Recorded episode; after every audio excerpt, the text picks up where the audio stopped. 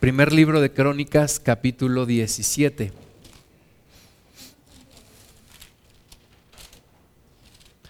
Primer libro de Crónicas, capítulo... Gracias. Primer libro de Crónicas 17.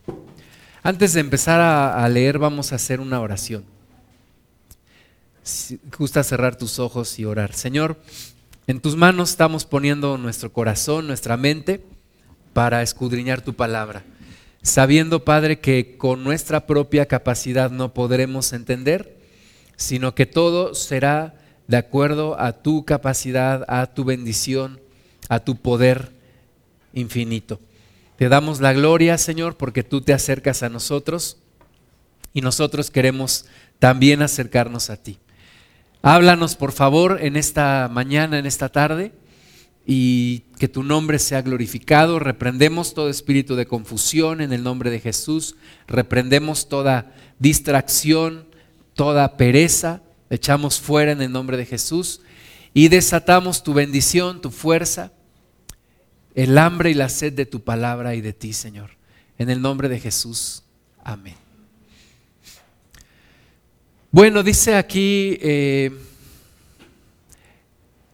el primer libro de Crónicas, capítulo 17, que David tuvo un deseo en su corazón. Dice el versículo 1, aconteció que morando David en su casa, dijo David al profeta Natán, he aquí yo habito en casa de cedro y el arca del pacto de Jehová debajo de cortinas. Y Natán dijo a David, haz todo lo que está en tu corazón, porque Dios está contigo.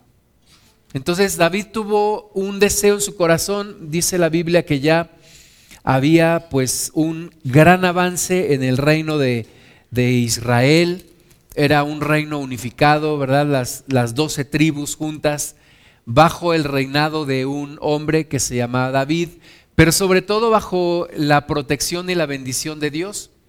Dios había consolidado este, este reino, Dios estaba en gobierno de este pueblo, había encontrado un hombre de acuerdo al corazón de Dios, dice la Biblia, y todo iba bastante bien, el pueblo iba floreciendo, el reino de Dios estaba establecido ahí en este pueblo de Israel, y David habitaba en una casa de cedro, nos dice la Biblia que le traían cedro, le traían madera de, eh, de Tiro, le traían madera del Líbano, y con esta madera él, edificó una casa. Me imagino que esa casa debe haber sido una casa muy hermosa, de madera. A mí me gusta mucho siempre la madera y el olor del cedro pues es muy, muy bonito. Entonces el rey estaba en su casa, muy, pues muy contento, muy feliz de ver todo lo que Dios había estado haciendo en su vida. Pero tiene un deseo en su corazón y el deseo en su corazón es, yo no puedo habitar en una casa de cedro y pensar que el arca del pacto, el arca del pacto representaba la presencia de Dios.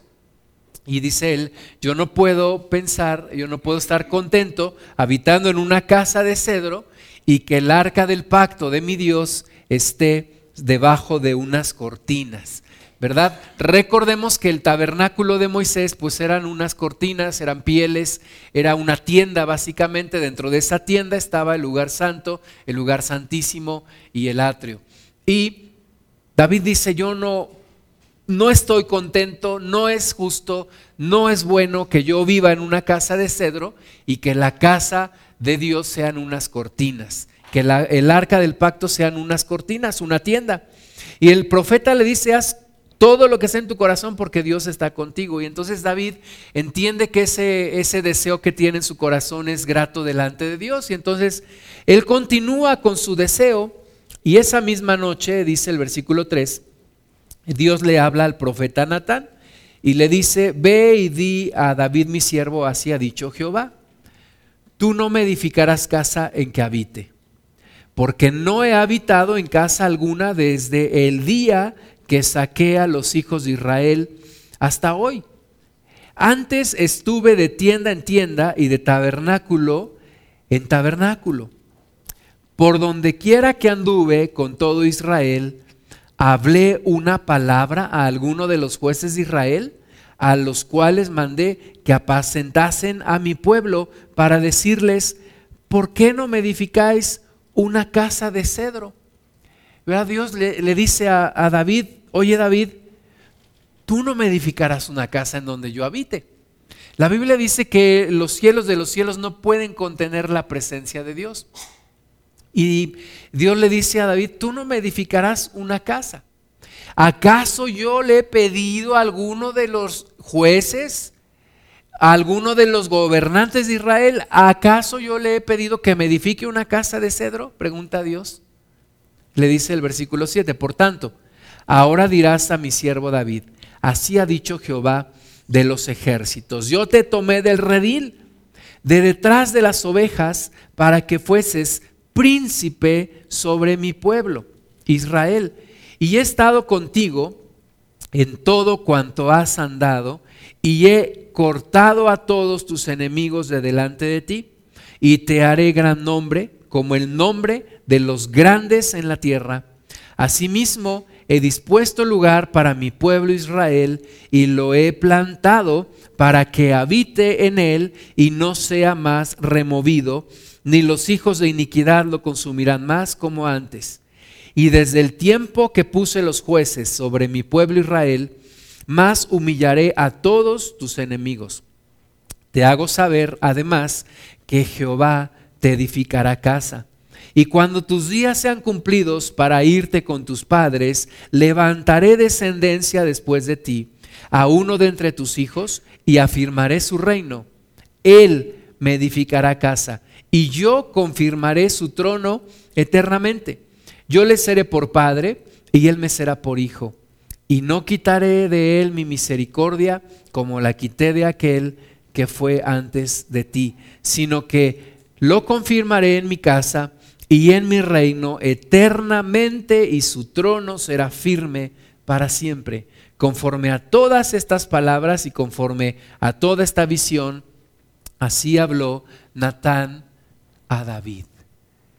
Y son unas palabras con tanto significado, con, con tanto mensaje.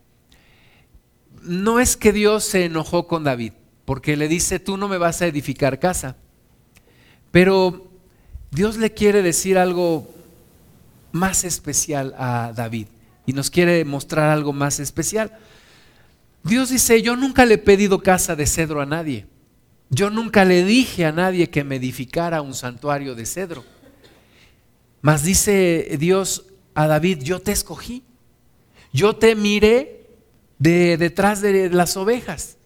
Yo te saqué de un lugar de una vida sin propósito y te puse como príncipe sobre mi pueblo Israel. Y te he dado un nombre grande y engrandeceré tu nombre. Y le dice también, y de tu descendencia escogeré a uno que me edificará casa a mí. Yo quisiera que pensáramos en esto. Dios ya había escogido una casa. Dios ya tenía una casa. David no se había dado cuenta, pero Dios ya tenía una casa. ¿Cuál era esa casa? Esa casa era el pueblo de Israel. Dios no quiere morar en una habitación de cedro ni de material. Dios quiere habitar en personas. Y Dios había escogido al pueblo de Israel para hacer una casa para Él. Dios no quiere estar separado de la humanidad. Hay una obsesión en, el Señor en estar junto con la humanidad. Y Dios ya lo había hecho con Israel. Entonces Dios le dice a David, mira David, yo te escogí a ti, yo escogí a este pueblo, yo te puse como príncipe sobre mi pueblo. Y de ti me levantaré a uno que me edificará una casa. Y a veces nosotros pensamos que ese del que está hablando Dios es Salomón, pero no, Dios está hablando de Jesucristo. Dios está hablando de Jesucristo como uno de los descendientes de David, que edificaría casa para Dios. ¿Cuál es esa casa que edificó Jesucristo para Dios? La iglesia. La iglesia es la casa de Dios. No hablando de la iglesia como un una construcción, hablando de la iglesia como un pueblo, como un grupo de personas. Tú y yo somos la casa que Dios quiere para Él. Tú y yo somos la habitación que Dios quiere, en donde Dios quiere morar. Entonces, cuando Dios le dice a David, no me vas a levantar casa, quiero que entiendas que hay algo más, más grande de lo que tú estás imaginando. No es una casa de cedro, es una habitación entre las personas, lo que yo deseo de este pueblo. Y lo que Dios desea de cada uno de nosotros es una habitación entre nosotros, una morada entre nosotros. Dios no quiere un templo hecho por manos de hombres, que sí está bien el lugar para reunirnos y buscar a Dios, pero lo más importante para el Señor son las personas. Eres tú. Lo más importante para Dios es tener comunión contigo, es habitar en ti, morar en ti. Esa es la casa que Jesucristo le levantó al Padre. Cuando Jesús nos dijo, eh, aquel que me ama, mi palabra guardará, y entonces mi Padre y yo vendremos y haremos morada en el corazón de esa persona. Y cuando Jesucristo dice, les conviene que yo me vaya porque enviaré el Espíritu Santo, el Espíritu de verdad, el cual está entre ustedes y ustedes conocen, y Él vendrá y morará en ustedes. Es la casa que Dios quiere edificar en nosotros. Entonces Dios quiere una casa no hecha por manos de hombres, sino por las manos de Dios. Dios quiere edificarse una casa en tu vida. Y Dios quiere edificarse una casa en nuestras familias. Dice aquí el Señor que él que él le escogió a David y que lo puso como príncipe sobre el pueblo. Y le dijo también en el versículo 11, cuando tus días sean cumplidos para irte con tus padres, levantaré descendencia después de ti. Es decir, Dios quiere una casa permanente en esta tierra. ¿Cómo, cómo continúa la permanencia de la presencia de Dios en esta tierra cuando se pasa de una generación a otra? Cuando sigue de una generación a otra. Dios quiere perpetuar su casa en esta tierra. ¿Cómo? A través de nuestras generaciones, a través de nuestras familias, a través de nuestros hijos. Por lo tanto, un lugar importante para la presencia de Dios es tu familia, tu casa, tu vida, tu familia, tu casa, el lugar donde tú moras, la gente con la que tú convives. El Señor le dijo a David, yo cuando tú vayas, te unas con tus padres, levantaré descendencia después de ti. Y dentro de toda tu descendencia, uno de tus hijos, levantaré para firmar su reino. Y ese se llama Jesucristo. Pero Dios cumplió su palabra. La Biblia dice que Salomón aunque tuvo tanta sabiduría, terminó con 700 esposas y 300 concubinas, ¿verdad? Y los hombres que somos casados no nos podemos imaginar. Yo digo, Señor, si apenas con una puedo, ¿qué será un hombre con 700 esposas y 300 concubinas? Bueno, pues lo volvieron loco. Y lo desviaron su corazón porque estas mujeres no eran mujeres de, de Dios, eran mujeres paganas. Y lo desviaron. Y él fue y levantó, no solamente levantó la casa de Dios que le encargó su papá, sino levantó muchos templos a dioses paganos. Y, y eso hizo que el reino de Dios se dividiera. El reino de Dios después de Salomón se dividió, el reino de Judá y el reino de Israel. Una tribu, la tribu de Judá y las once tribus de Israel aparte. Y entonces vemos que en, el reino de Israel en las once tribus restantes, hubo varias dinastías, es decir, familias de reyes que cambiaban a cada rato. Se levantaba un rey, decía la palabra, hizo lo malo delante de Jehová, y entonces se levantó otro y lo mató, y asesinó a toda su descendencia. Y hubo varias dinastías, varias familias en el gobierno del, reino de Israel. Sin embargo, en el reino de Judá se mantuvo una sola dinastía la familia de David. Allí no hubo cambio de familias en el, en el poder. Hubo solamente una familia. ¿Por qué? Porque Dios respetó su palabra que le había dado a David.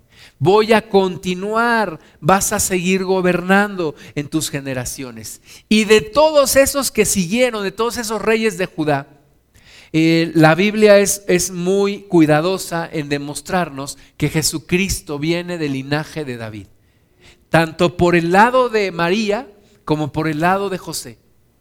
Jesucristo viene del linaje de David. Entonces el Señor cumple su palabra al decirle a David, de entre tu descendencia levantaré uno del cual afirmaré su reino. Pero hay una bendición especial para la casa de David. El pueblo de hoy, el pueblo de Israel, lo conocemos como el pueblo judío, porque prácticamente fue una la tribu que permaneció, que es la tribu de Judá.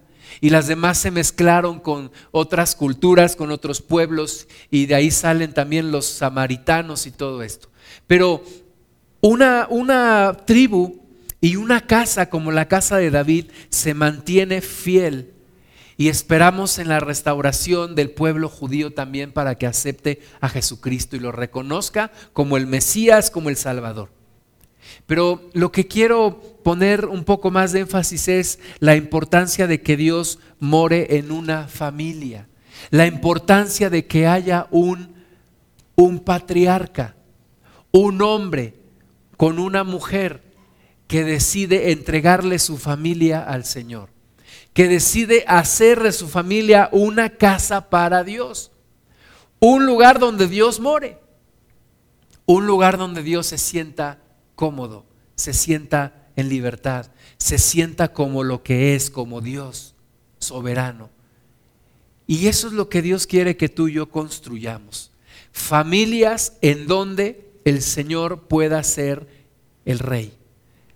El Señor no es un nombre, el Señor es un título que le damos a Dios. Que Él sea el Señor, que Él sea el Dios, que Él sea el gobernante absoluto. El el rey absoluto de nuestras vidas. Y eso es lo que David después pudo entender. Y eso es lo que Dios quiere que tú y yo entendamos. Él no busca una habitación de cedro, Él busca morar entre su pueblo. La Biblia dice que en la Nueva Jerusalén no hay templo. Allá en la Nueva Jerusalén, allá en el cielo, no vamos a decir, ahorita vengo, voy al templo. No, ¿por qué? Porque dice la palabra de Dios que no hay necesidad de templo. ¿Por qué? Porque Dios habita allí con todos. Dios es allí con ese pueblo suyo que ha redimido. Y es lo que nosotros debemos entender, traer a Dios a nuestra vida, traer a Dios a nuestra familia. Josué 24, 15, lo leímos hace ocho días también dice eh, Josué, delante de todo el pueblo. Y si mal os parece servir a Jehová, escogeos hoy a quien sirváis. Si a los dioses a quienes sirvieron vuestros padres cuando estuvieron al otro lado del río, o a los dioses de los amorreos en cuya tierra habitáis. Pero yo y mi casa serviremos a Jehová. Yo y mi casa serviremos a Jehová. Mi casa es una habitación para Dios. Mi familia es una familia para Dios. Mi descendencia es una descendencia para Dios. Es el lugar donde yo quiero que Dios habite, mi casa. Mi casa, mi descendencia, y de nuevo no hablando de la construcción, sino hablando de la familia. Mi familia es un lugar para Dios. Dice Josué, yo y mi casa serviremos a Jehová. Ustedes, le dice Josué, ustedes tomen la decisión que quieran, sirvan a los dioses que quieran. Yo solo les digo una cosa, yo y mi casa serviremos a Jehová. Mi familia será un lugar para Dios, una habitación para Dios. Y es una decisión que tú y yo debemos tomar también. Si vamos a formar de nuestra familia una casa para Dios una habitación para Dios. Desafortunadamente, luego en jueces capítulo 2, versículo 6, encontramos que no se perpetuó la obra de Dios, que hubo una interrupción en la obra de Dios. Y hay dos cosas que tradicionalmente, que históricamente la iglesia ha hecho mal. La primera es que no hemos sido lo suficientemente hábiles para restaurar a la gente que se aleja de Dios. Cuando una persona cae en pecado, normalmente la condenamos y no la restauramos. Esa es una cosa en donde hemos fallado. La segunda es que no hemos sido buenos para transmitirle nuestra fe a nuestras siguientes generaciones. Siempre vemos en la historia que hay una interrupción en la obra de Dios. ¿Por qué? Porque no nos hemos dedicado a enseñar a la siguiente generación. Y yo veo con alarma en nuestros días cómo estamos en peligro de que la obra de Dios no continúe en la siguiente generación. Porque hay una falta de dedicación nuestra para sembrar en nuestros hijos, en las siguientes generaciones, la palabra de Dios. Yo escucho predicar a algunos jóvenes, segunda generación en el Señor, cuando he escuchado a sus padres predicar, y yo digo, hay una interrupción, hay una dilución del, del mensaje, hay una dilución, hay una disminución del poder de Dios. Y no lo digo para resignarnos, lo digo para que hagamos algo necesitamos poner atención en pasar el mensaje a la siguiente generación. Pasar el mensaje a la siguiente generación. ¿Has visto las carreras de relevos en donde se pasan la estafeta? Hay una responsabilidad tanto en el que lleva la estafeta, el que va corriendo, como en el que la va a tomar. El que va a tomar la estafeta debe de observar al corredor que ya viene con la estafeta y ya es su tiempo y hay un momento en el cual los dos corren juntos. Hay un momento en el cual el que va a recibir la estafeta tiene que empezar a correr aunque todavía no trae la estafeta. Pero tiene que ir al ritmo del que se la va a pasar. Y el que se la va a pasar tiene incluso a veces que cambiar su ritmo para poder pasar la estafeta. Lo peor que puede suceder es que se cae esa estafeta. Porque si se cae esa estafeta, eso implica una interrupción en el ritmo de la carrera y muchas veces el perder la carrera. Y aunque el predecesor haya hecho una excelente carrera, si no pasa bien la estafeta, allí se puede perder todo. Hay equipos que planean muy bien quién corre primero, quién corre en medio y quién corre al final una buena planificación, pero todo se viene abajo si no se pasa la estafeta de manera correcta. E históricamente hemos visto en la iglesia que no estamos pasando bien la estafeta. Y tenemos que dedicarle tiempo. Y tenemos que dedicarle esfuerzo. Dice jueces capítulo 2, versículo 6, porque ya Josué había despedido al pueblo y los hijos de Israel se habían ido cada uno a su heredad para poseerla. Y el pueblo había servido a Jehová todo el tiempo de Josué y todo el tiempo de los ancianos que sobrevivieron a Josué, los cuales habían visto todas las grandes obras de, de Jehová que él había hecho por Israel. Qué bueno. Qué bueno que este pueblo, ¿verdad? Porque además recordemos los padres de estos, los padres de la generación de Josué eran los que siempre se andaban quejando, queremos pan, queremos carne, otra vez maná con lo mismo, y estaban quejando. Y Dios se enojó con ellos y dijo, estoy harto de ustedes, no van a entrar a la tierra. Y murieron en el desierto. Y Dios dijo, pero sus hijos y ustedes son los que van a entrar. Entonces esta generación es una generación excelente, es una generación que entendió el plan de Dios, que luchó Josué al frente de todos ellos con hombres como Caleb y entraron en la tierra y vencieron a tantos reyes, poseyeron la tierra. Excelente generación. Y alguien puede decir, es que mi vida, Dios ha mostrado grandes cosas, Dios me rescató del fracaso, del pecado, de la suciedad, de lo peor. Pero ahí no se termina la obra de Dios. ¿Qué pasa con la siguiente generación? Porque qué lástima que Dios me haya rescatado a mí de lo peor, de lo inmundo, me haya transformado mi vida, pero que esa obra no la pueda yo pasar a mis hijos. Qué tragedia. Qué tragedia, porque el plan de Dios no es beneficiar solamente a unos. El plan de Dios es que su obra siga por la eternidad. El plan de Dios es perpetuar su obra de generación en generación. Y por eso son tan especiales hombres como Abraham o como David, donde Dios dijo, de tu descendencia me proveeré casa, de tu descendencia. Entonces, qué bueno que, lograron todo, que tomaron sus heredades, que hicieron grandes cosas. Pero, dice el versículo 8, y no es cualquier pero, pero murió Josué, hijo de Nun, siervo de Jehová, siendo de 110 años.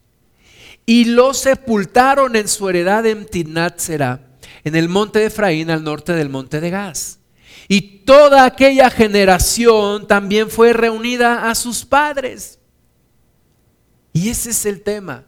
Se levantó después de ellos otra generación que no conocía a Jehová ni la obra que él había hecho por Israel. Se nos cayó la estafeta. Se nos cayó la estafeta. Los que iban corriendo iban muy bien. La generación de Josué iba excelente, iba muy bien. Solo hubo un pero. No pasaron bien la estafeta y la estafeta se cayó. Y el que venía corriendo detrás de la generación de Josué tuvo una interrupción porque fue una generación que no conocía a Jehová ni la obra que Jehová había hecho por Israel. ¿Quién es Dios? No sé ni me importa. Una generación ajena a Dios, una generación ajena a los hechos de Dios. Y es entonces cuando de nuevo tenemos que empezar a picar piedra. Tenemos que empezar a levantar desde el nivel del suelo o más abajo. Cuando no le pasas la, la fe, cuando no le pasas la estafeta a tu siguiente generación, se pierde todo el trabajo de una generación.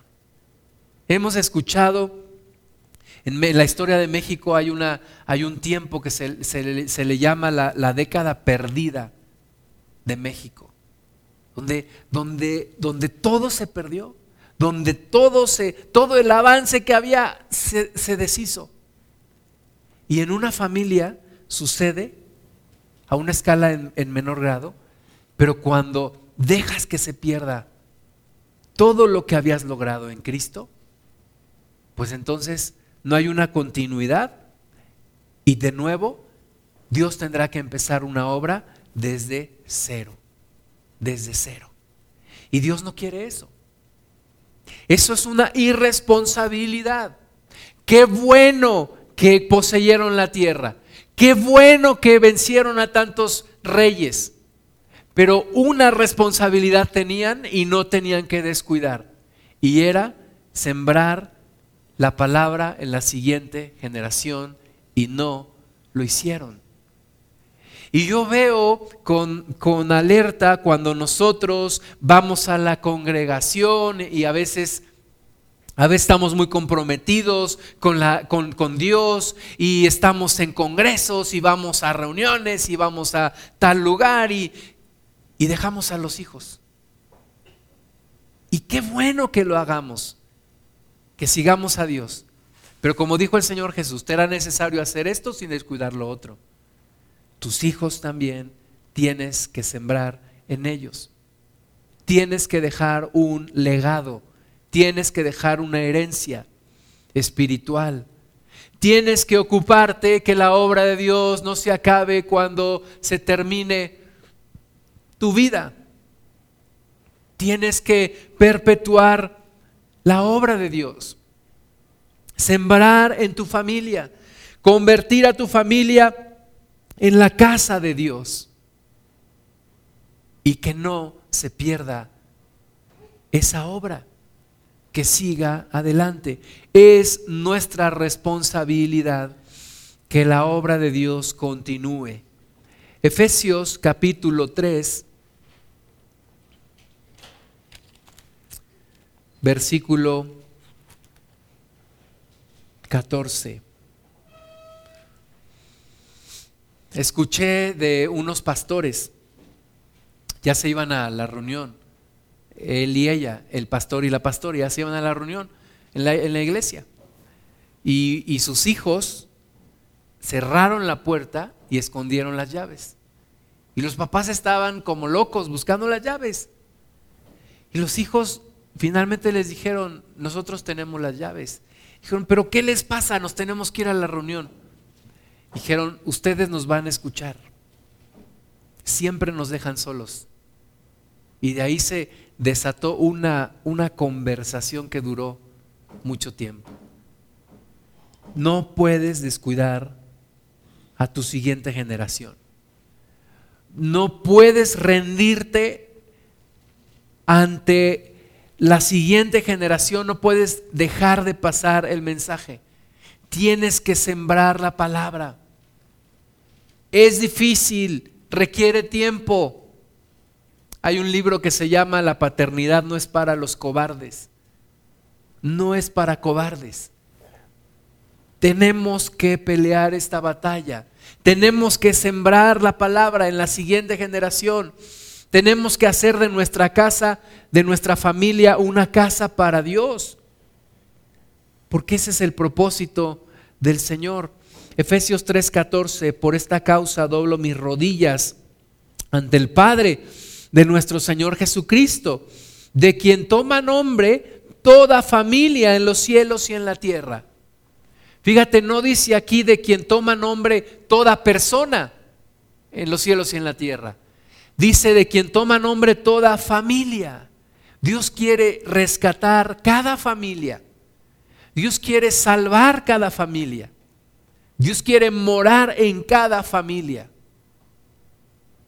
y hacer de, esa, de cada familia una habitación, un lugar donde él pueda, donde él pueda estar. Los, los grandes patriarcas como Abraham, vamos a ver Génesis. Dios escogió personas que iban a tener un compromiso. ¿Cuál era ese compromiso? Enseñar a su descendencia, enseñar a sus hijos influir en su descendencia, influenciar a sus hijos. Que no se perdiera la obra, que no se pierda la, la búsqueda de Dios.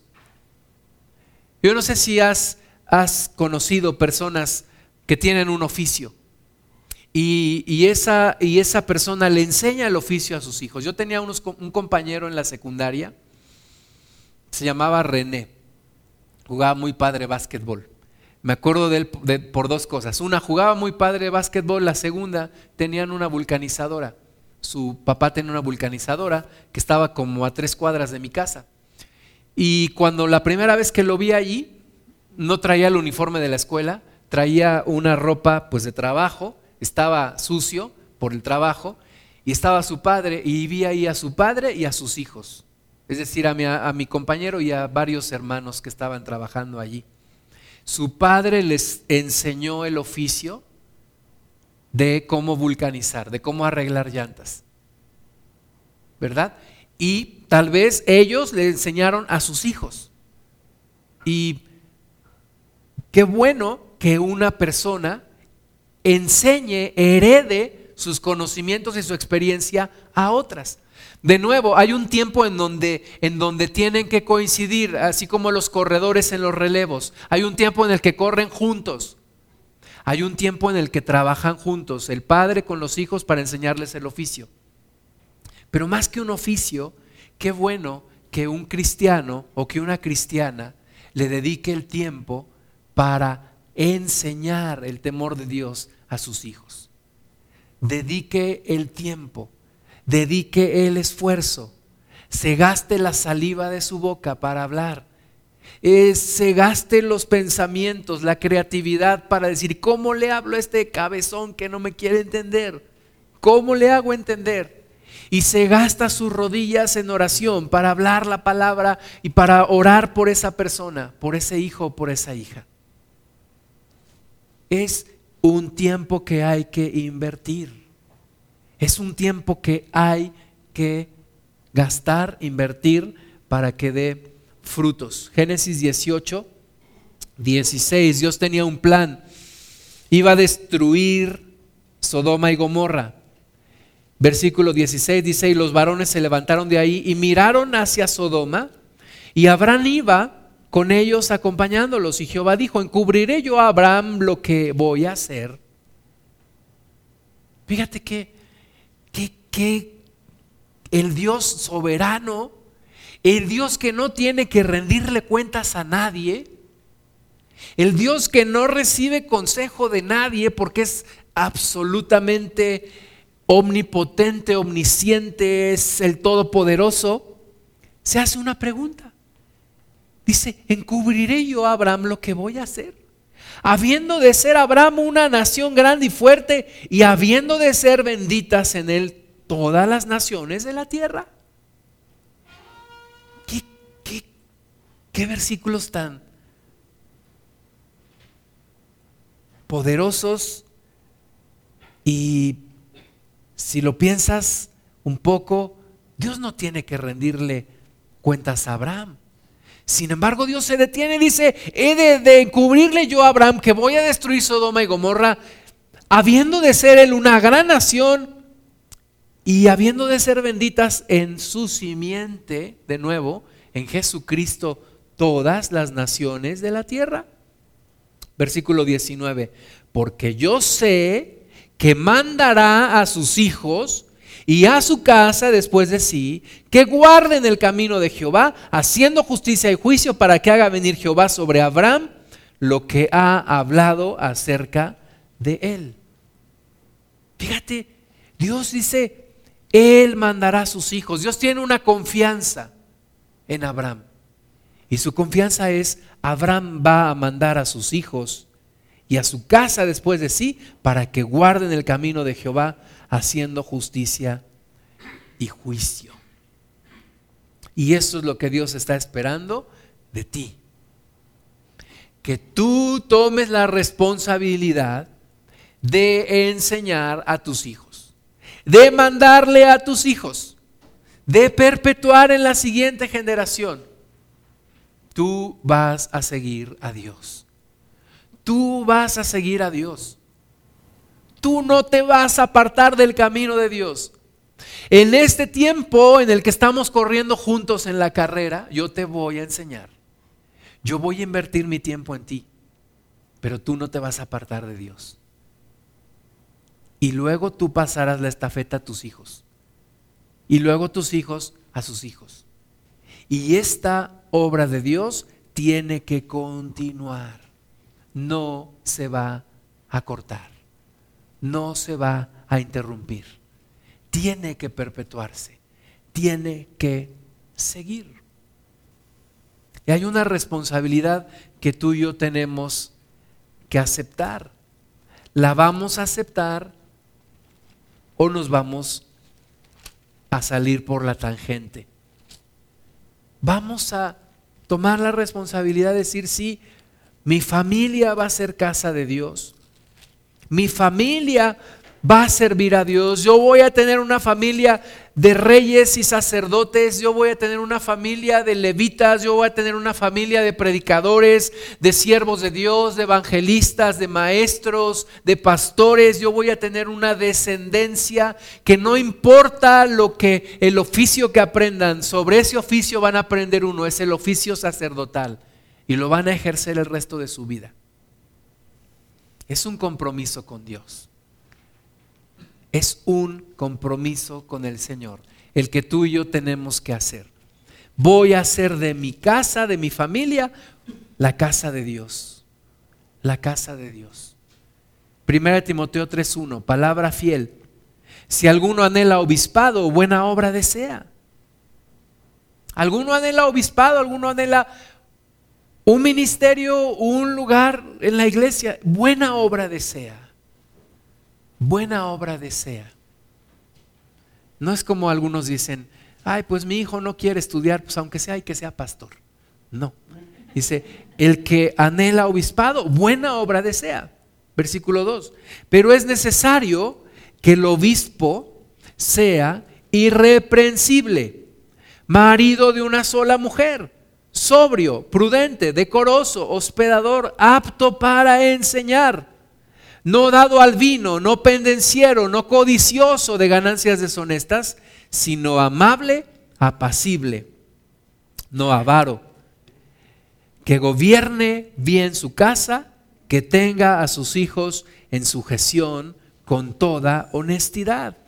Pues el que no sabe gobernar su propia casa, ¿cómo cuidará de la casa de Dios? Fíjate, alguien quiere ser obispo, una de las condiciones es que gobierne bien su propia casa. ¿Y qué significa que gobierne bien su propia casa? Que su familia sirva a Dios. Que su familia sirva a Dios. Yo tengo clara una cosa si mi familia no sirve a Dios, yo, yo quedo descalificado como siervo de Dios. Porque no cumplo este requisito. Entonces una de mis prioridades es, mi familia tiene que servir a Dios.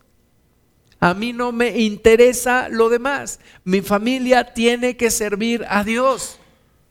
Tiene que servir a Dios. Mi esposa tiene que servir a Dios. Mis hijos tienen que servir a Dios. Es una prioridad, una condición en mi vida. Si no, quedo descalificado de la obra. No cumplo con el perfil. Y Dios tendría que llamar a otro. Yo tengo eso claro. Mi familia tiene que servir a Dios. O sirve a Dios o sirve a Dios. No hay de otra opción. Y yo quisiera transmitirte la misma decisión a ti. Tu familia o sirve a Dios o sirve a Dios. No hay otra opción. No hay de otra. No es como que digas, ay, mira, yo fui doctor, tú, mi hijo, mi hija, si quieres ser doctor, qué bueno. Y si no quieres ser, no hay problema. No es como decir, ah, mira, yo fui contador, tengo mi despacho de, contadores, hija, hijo, si quieres ser contador, si te nace, si lo ves bien, qué bueno, me dará mucho gusto que sigas con el despacho. Pero si no quieres, no hay ningún problema. No, aquí es, mira, yo sirvo a Dios y tú tienes que servir a Dios. No tienes otra opción. Y te voy a educar para eso. Y se me va a ir la vida en eso. No tengo opción. Tú vas a servir a Dios. Tú vas a doblar tu rodilla solamente delante de Dios. De eso yo me encargo. Con mis oraciones, con mis palabras, con lo que tenga que hacer. Pero ese es mi pacto con Dios. Y yo no voy a fallar. Y no importa la edad que tengan tus hijos, siempre serán tus hijos. Y tú tienes una responsabilidad con Dios. Orar por ellos, hablarles, aconsejarles, exhortarles, instruirles, todo lo que sea necesario. Necesitamos gobernar bien nuestras casas. Necesitamos tomar decisión radical yo y mi casa, pero es yo y mi casa, somos todos. Primera de Pedro 4, 17. Porque es tiempo de que el juicio comience por la casa de Dios. Y si primero comienza por nosotros, ¿cuál será el fin de aquellos que no obedecen al Evangelio de Dios? Fíjate, es tiempo que el juicio comience por la casa de Dios. Y yo te, yo te diría a ti, es tiempo de que, de que pongas orden primero en tu casa. Es tiempo que pongas orden en tu casa. Es tiempo que tu familia busque a Dios. Es tiempo que le abras las puertas de tu casa a Dios. Es tiempo que dejes a Dios gobernar tu familia. Es el tiempo de Dios para gobernar tu casa. Es tiempo que Dios ponga orden en tu familia. Es tiempo que dejes que Dios ordene tu casa.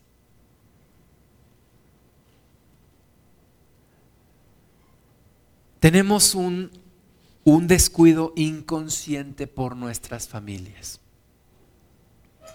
hemos descuidado lo más preciado por otras cosas, por el trabajo, por el dinero. Y no hemos cuidado nuestra familia. Y es tiempo de poner orden, gobernar en nuestra casa. Hay un concepto que permite que la, que la sociedad avance y está en Romanos 13. Es la sujeción a la autoridad, es el buen gobierno. En todo lugar donde hay personas tiene que haber gobierno. En las empresas tiene que haber gobierno y hoy se habla de gobernabilidad corporativa o gobierno corporativo. En las naciones tiene que haber gobierno y hoy se habla de una democracia y hoy se habla de una transparencia. Y en las familias tiene que haber gobierno. Lo, más, lo más, de las cosas más paradójicas que puede haber en la vida es cuando ves una gallina corriendo sin cabeza. Y yo no lo creía. Pero así hay muchas familias corriendo sin cabeza. No hay gobierno. No hay quien se hace responsable. No hay quien ponga orden. Mis amados hermanos, el amor es duro. El amor implica también disciplinar. El amor no es que no es que te disciplino porque no te amo, no, al contrario. Si no te disciplinara es porque no te amara. Te disciplino porque te amo. Y me empeño en que sigas a Dios y que aceptes a Cristo y que le sirvas porque es lo mejor. Es lo mejor que puede haber. Yo no puedo aceptar ni, ni voy a aceptar que mis hijos no sirvan a Dios. No, no lo acepto. No hay opción. Y alguien me puede decir que, pero qué radical o qué cerrado eres o qué intolerante. No me importa lo que piense la gente. Alguien me dijo una vez, es que tus hijos pueden escoger otro camino. Y yo dije, no, no, no pueden escoger otro camino. No hay opción. Yo no estoy invirtiendo mi vida en ellos para que escojan otro camino. No, no, no hay. No hay opción. Tienen que servir a Cristo. Tienen que servir a Jesús. No hay otra opción. Cuando yo conocí a mi esposa, dije, Señor, tú me vas a guiar. Pero yo quiero una esposa, yo sé que tú quieres para mí una esposa con la que pueda servirte. Los dos sirviéndote. Entonces no hay opción. O mi esposa o mi novia sirve a Cristo conmigo, o tendrá que ser otra persona. Y gracias a Dios, gracias a Dios, servimos juntos. Y tanto ella como yo sabemos, no hay opción. No hay otra opción. No hay otra forma de vida para nosotros. No hay otro camino. No hay otra alternativa por sobre todo está servir a Cristo. No hay otra opción. No hay plan B. No hay plan B. Así que tú y yo tenemos que decidirnos. Las familias están siendo destruidas hoy en día. La gente se pregunta, ¿por qué tenemos tantos problemas? ¿Por qué los maestros se preguntan, ¿por qué los niños son tan latosos en las clases? ¿Por qué son tan irrespetuosos? ¿Por qué los adolescentes ya no tienen límites? ¿Por qué hay tanta drogadicción? ¿Por qué hay tanto narcotráfico? Pues nada más, nada más ve lo que estamos haciendo como sociedad. ¿Verdad? Divorcios, abortos, matrimonio entre personas del mismo sexo, adulterios, fornicaciones. Pues si no se necesita ser un genio. Ahí está la respuesta. Estamos destruyendo la familia. Y si destruimos la familia, destruimos a la humanidad. Y Dios inventó la familia. Cualquiera puede decir, es que yo tengo mi propio concepto de familia, pues tú podrás pensar lo que quieras, pero el concepto de familia lo inventó Dios. Y tú podrás tener tu concepto de, de la familia Simpson, de la familia Telerín, de la familia Peluche, de la familia que tú quieras. Pero el concepto de familia que funciona es el de Dios. No hay otro. Y tú alteras ese orden de Dios, tú alteras todo. Y por más que le inviertan en programas de educación y evalúen a los maestros y los les quiten la plaza y lo que gustes y mandes, la solución no está ahí. La solución no está ahí. Si mi hijo no domina una materia, no es responsabilidad del maestro. Es mi responsabilidad. No es responsabilidad del que el maestro no sabe. El maestro puede, puede saber o no saber. Ese no me importa, no es de mi familia. Pero si mi hijo no sabe, es mi responsabilidad. Y yo me preparo. Si no sé, yo me preparo y yo le enseño. Entonces la solución no está allí. Perdónenme. No está ahí. Estamos, estamos metiéndole dinero a donde no le deberíamos meter. Qué bueno que, lo hagan, qué bueno que, que se mejoren las cosas, pero la raíz del problema no está ahí. Sigamos autorizando homicidios, abortos. Sigamos poniéndoles el camino a las personas para que se divorcien. Sigamos pensando que podemos modificar las cosas que Dios estableció. Y yo no quiero pensar cómo vamos a estar en 30 años.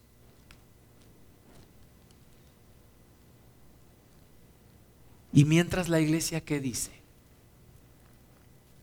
¿Sigue descuidada? ¿Sigue pasiva? ¿Sigue en otras cosas? ¿Ocupada? y tu responsabilidad con tu familia, con tu siguiente generación. Segundo libro de Reyes, capítulo 4. Quiero hablar un poquito a los varones. Estaba platicando con una persona y me decía, mm, yo conozco muchos cristianos y han sido de bendición para mí. Le dije, qué bueno porque, qué bueno que me dices eso porque he escuchado versiones contrarias. Y le dije, ¿por qué? ¿Y por qué si has tenido buena experiencia con los cristianos, por qué no te has hecho cristiano? ¿Por qué no has aceptado a Cristo? Me dijo, mi padre me leía la Biblia cuando yo era niño. Pero llegó un momento, me dijo, en el que mi padre dijo a mi mamá, aquí están nuestros hijos tú dales la educación religiosa que tú quieras. Y ahí, dijo esta persona, se perdió mi formación en Cristo. Y es una actitud que, es común entre los hombres en esta cultura. Mi esposa que se haga cargo de mis hijos. Mi yo voy a trabajar, yo voy a sobarme el lomo y yo voy a traer para la comida. Tú vieja te haces cargo de los hijos. Tú ves a qué escuela los metes. Tú los bañas, tú los atiendes, tú les haces de comer y tú los instruyes en la religión que tú quieras. Y oh, desgracia, los padres hemos renunciado a una de las más importantes funciones a la que Dios nos ha llamado. Dios no dijo, yo voy a levantar este hombre Abraham porque yo sé que Sara va a educar a los hijos. Dios no dijo, yo voy a levantar este hombre Abraham porque yo sé que Sara va a instruir a sus hijos en el camino de Dios. No, Dios dijo, yo sé que este hombre, Abraham, va a instruir a sus hijos en el camino de Dios. Y tenemos que acabar con ese concepto erróneo que las cosas de Dios son para mujeres. Qué bueno que las mujeres son más sensibles. Y qué bueno que las iglesias están llenas de mujeres. Pero hombres no podemos evadir una responsabilidad que nos toca a nosotros. Tú eres sacerdote de tu casa. Y yo te voy a decir una cosa y no soy machista, pero si las cosas no funcionan en la casa donde hay un hombre, es responsabilidad de ese hombre, primero. Es responsabilidad del hombre. Si las cosas no funcionan en mi familia, mis amados hermanos, no llames a mi esposa a cuentas, llámame a mí. Llámame a mí. Y yo puedo decirle, es que no me deja, es que me quita liderazgo, es que, es que lo que gustes y mandes. Pero tú tienes la responsabilidad de tu casa. Dios puso al hombre no como un no como un tirano de su casa, como un líder, siervo, amante, sacerdote, profeta de su casa. Y si las cosas no funcionan en casa, es nuestra responsabilidad, hombres. Aún, aún en casas donde hay madres solteras. Detrás de cada madre soltera hay un hombre irresponsable. Y mientras no lo aceptemos, no podremos cambiar las cosas. Segunda de Reyes 4:18, había una mujer que la Biblia describe como la tsunamita. Y la tsunamita era una mujer que era casada, era una mujer importante, seguramente tenían una buena posición económica en donde vivían. Y veían a Eliseo que de vez en vez iba a este lugar donde ellos vivían. Y la mujer tuvo un deseo en su corazón y dijo a su esposo, vamos a hacerle un aposento, un cuarto a este, a este varón de Dios, que de vez en vez viene por aquí. Y ellos lo hicieron, hicieron una, un cuartito, pusieron una cama, una mesa y una lámpara y una silla. Y le dijeron a Eliseo, cuando tú pases por aquí, aquí vas a morar. No tienes que buscar otro lugar, aquí vas a estar. Y Eliseo estaba agradecido con el corazón de la mujer y platicó con su siervo y le dijo, ¿qué, qué cosa le haremos a esta mujer para, para recompensarle su, su, su buen gesto, su ofrenda, su atención? ¿Qué cosa le haremos? Y el siervo de Eliseo le dijo, yo me he dado cuenta de una cosa, no tiene hijo. Y entonces oraron y le dijeron a la mujer, de aquí a este tiempo vas a tener, vas a concebir un hijo de tu esposo. Y la mujer le dijo, ¿por qué te burlas de mí? Y al tiempo prometido la mujer concibió y después dio a luz un hijo. Y el niño creció, versículo 18. Pero aconteció un día que vino a su padre que estaba con los segadores y dijo a su padre, ay, mi cabeza, mi cabeza. Y el padre dijo a un criado, llévalo a su madre. Y esa es la repetida acción que tenemos los hombres. Que tu mamá se haga cargo de ti que tu madre se haga cargo de ti, que tu mamá te enseñe, que tu mamá te explique, ay, mira, es tu responsabilidad. En una ocasión estaban discutiendo un matrimonio y le dijo, eh, eh, la, la muchacha tenía problemas de drogadicción y el hombre le dijo a la mujer, es tu culpa, es tu culpa. Tú no la has educado. ¿Y sabes qué? Antes de decirle al hombre, al hombre a la mujer es tu culpa, el hombre tiene que decir, es mi culpa. Es mi culpa. Si las cosas no funcionan en un equipo de trabajo, no es culpa del equipo de trabajo, es culpa del líder primero.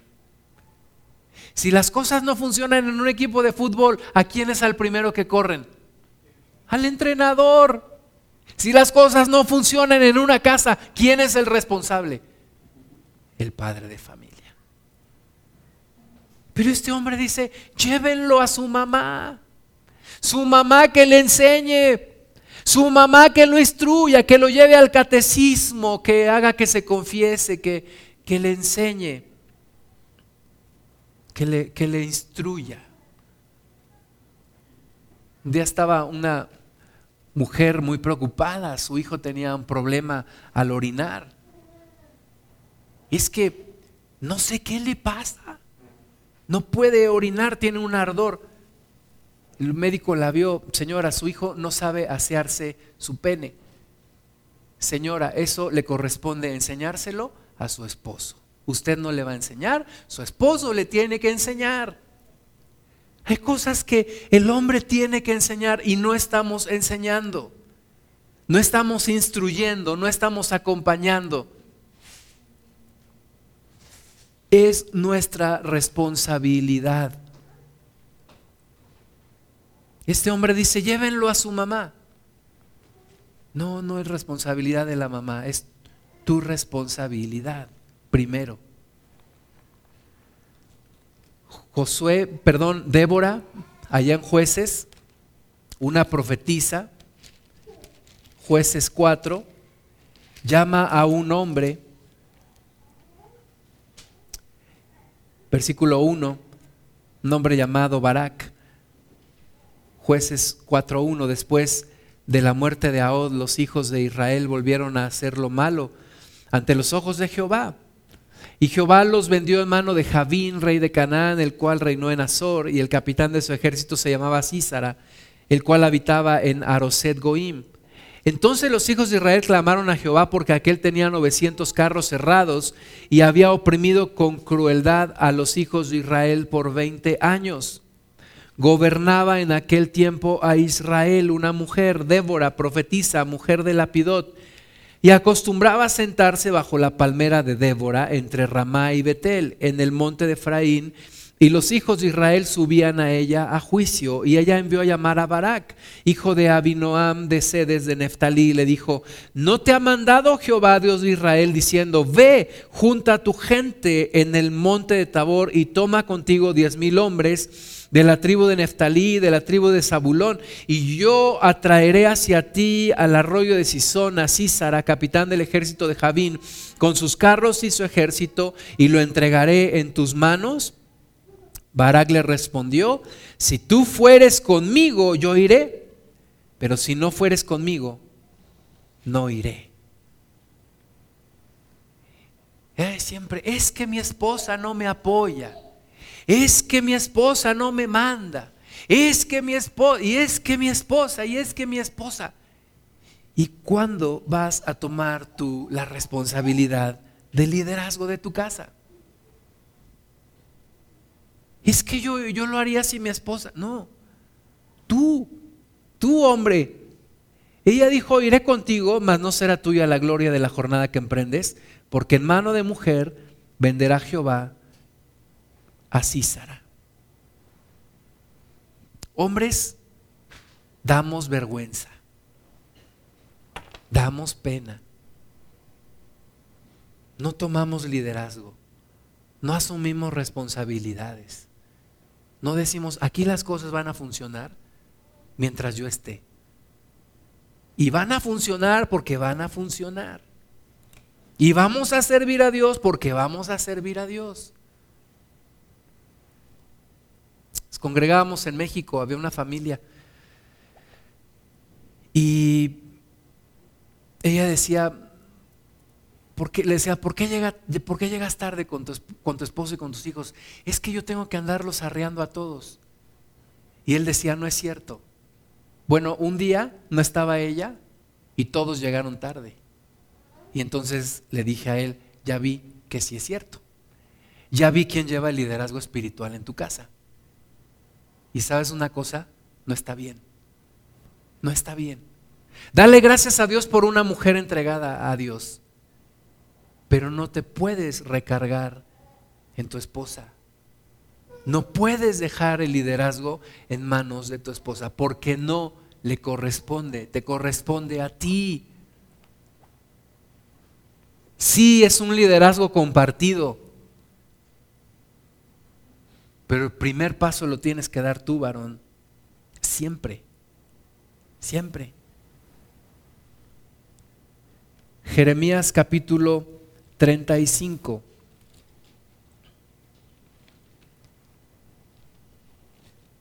Jeremías 35.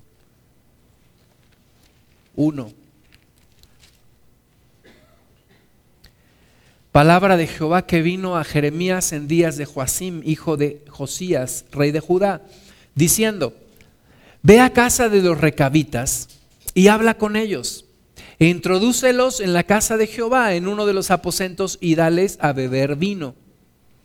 Tomé entonces a Jaazanías, hijo de Jeremías, hijo de Jabasinías, a sus hermanos, a todos sus hijos y a toda la familia de los recabitas, y los llevé a la casa de Jehová, al aposento de los hijos de Hanán, hijo de Igdalías, varón de Dios, el cual estaba junto al aposento de los príncipes, que estaba sobre el aposento de Maasías, hijo de Salum, guarda de la puerta y puse delante de los hijos de la familia de los recabitas tazas y copas llenas de vino y les dije, bebed vino.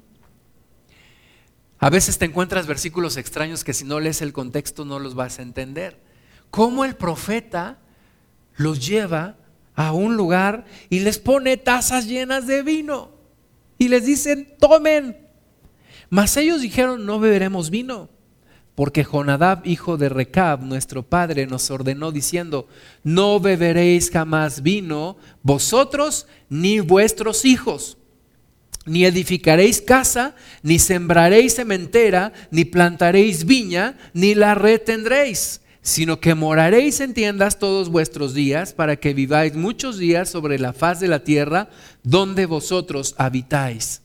Y nosotros hemos obedecido a la voz de nuestro padre Jonadab, hijo de Recab, en todas las cosas que nos mandó, de no beber vino en todos nuestros días, ni nosotros, ni nuestras mujeres, ni nuestros hijos, ni nuestras hijas, y de no edificar casas para nuestra morada, y de no tener viña, ni heredad, ni cementera Moramos pues en tiendas y hemos obedecido y hecho conforme a todas las cosas que nos mandó Jonadab, nuestro Padre. Fíjate qué bendición. Jonadab les dijo, ustedes nunca en su vida van a tomar vino ni sidra. No van a edificar casa, van a vivir en tiendas. Y ellos fueron obedientes no sembrarán cementeras, no plantarán viña. Y ellos fueron obedientes. Obedientes. Y, y, le dijeron a Jeremías, perdónanos Jeremías, serás muy el profeta de Dios, pero no te podemos obedecer. En esto que nos dices, no te podemos obedecer, no vamos a beber vino. Tenemos un mandato entre ceja y ceja. Nuestro Padre nos ordenó, nunca vayan a tomar vino ni sidra. Ese es el impacto de un hombre que toma liderazgo y se lo, y se lo transmite, le transmite una fe a su descendencia. Tú nunca te vas a apartar, nunca te vas a apartar del camino de Dios.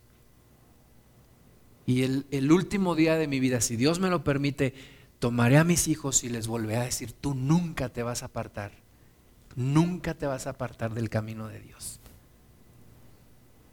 Ese es el mandato, esa es la misión.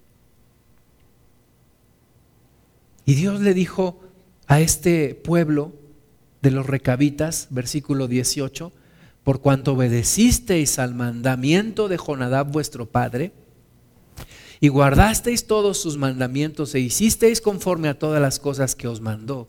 Por tanto, así ha dicho Jehová de los ejércitos, Dios de Israel, no faltará de Jonadab, hijo de Recab, un varón que esté en mi presencia todos los días.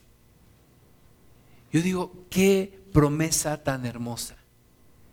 Qué promesa tan hermosa. Que Dios te dijera un día, no te preocupes, tu descendencia me va a seguir. No te preocupes. Ese día puedes morir tranquilo.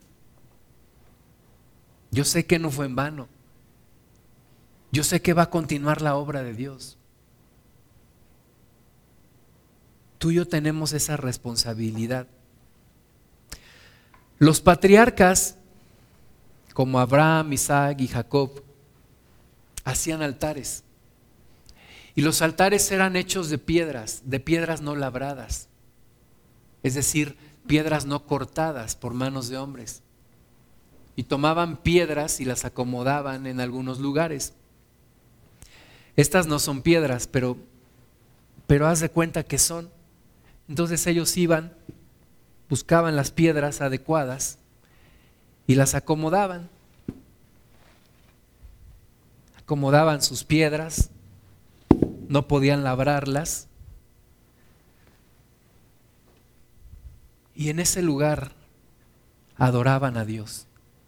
Y la adoración era un sacrificio. Adoración es sacrificio. Y hoy en día nosotros no sacrificamos, no derramamos sangre, porque ya se derramó la sangre del cordero. Pero tenemos que seguir levantando altares. Y yo te voy a lanzar un reto el día de hoy. Yo quiero que tú levantes un altar en tu casa. Un altar familiar.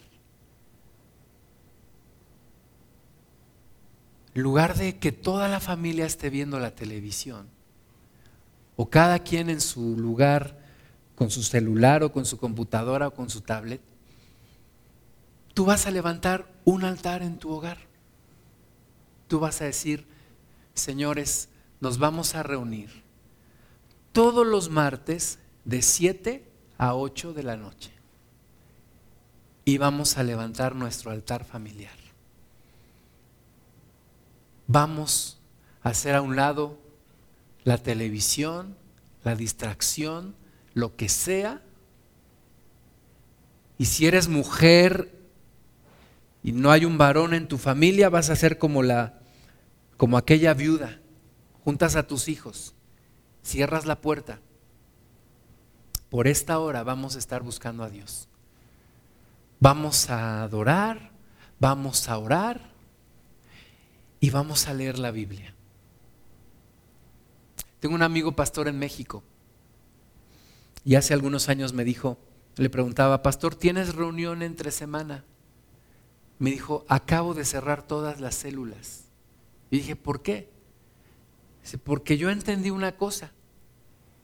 Hay, un, hay una cabeza de familia, que es el hombre, o donde hay un hombre es la mujer. Esa persona es sacerdote de su casa. Y esa persona tiene la obligación de instruir a su familia. Nadie más. Entonces, ahora en lugar de células, levantamos altares familiares en donde la cabeza del hogar instruye a su familia. Así que, varón, yo te lanzo hoy un reto. Instruye a tu familia. Si eres mujer y no hay un varón en tu casa, mujer, tú instruye a tu familia. ¿Quién lo tomará? Yo espero que todos lo vamos a empezar a hacer ya. Levanta el altar familiar. Quita al dios Moloch, a la televisión, a las novelas, a lo que sea, y levantas tu altar familiar. Y al menos una vez a la semana vamos a buscar a Dios en familia. porque ya fue suficiente que el diablo venga y haga lo que se le pega en gana en nuestras familias. Ya se acabó. Vamos a buscar a Dios en familia. Ponte de pie, por favor.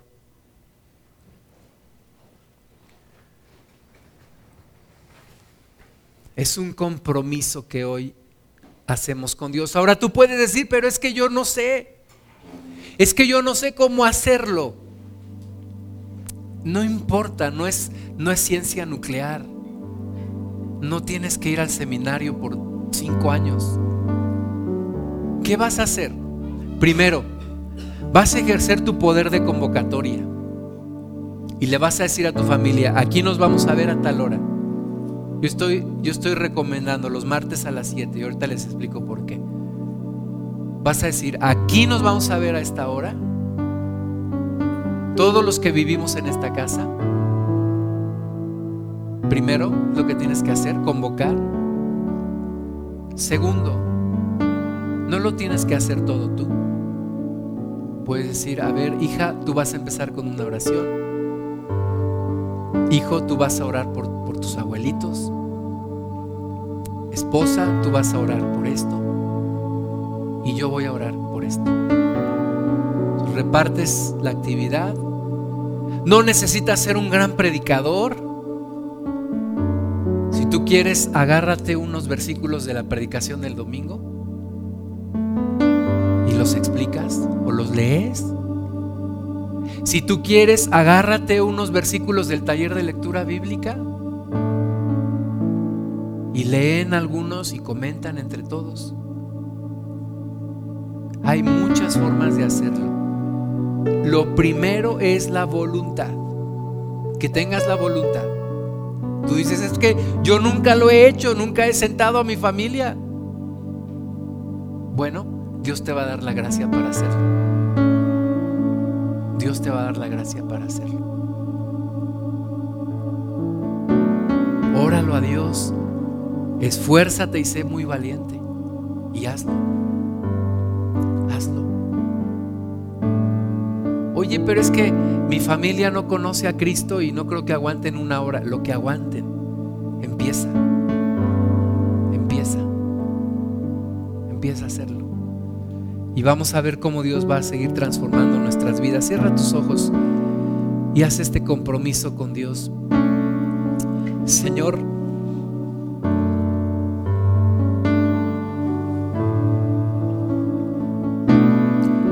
compromiso contigo, Padre, es que mi familia te va a servir. Es que mi familia te va a honrar. Señor, de eso me encargo yo. Por no decir que tú me darás la gracia para hacerlo. Pero hoy tomo la responsabilidad de ser un agente de cambio en mi familia, en mi casa.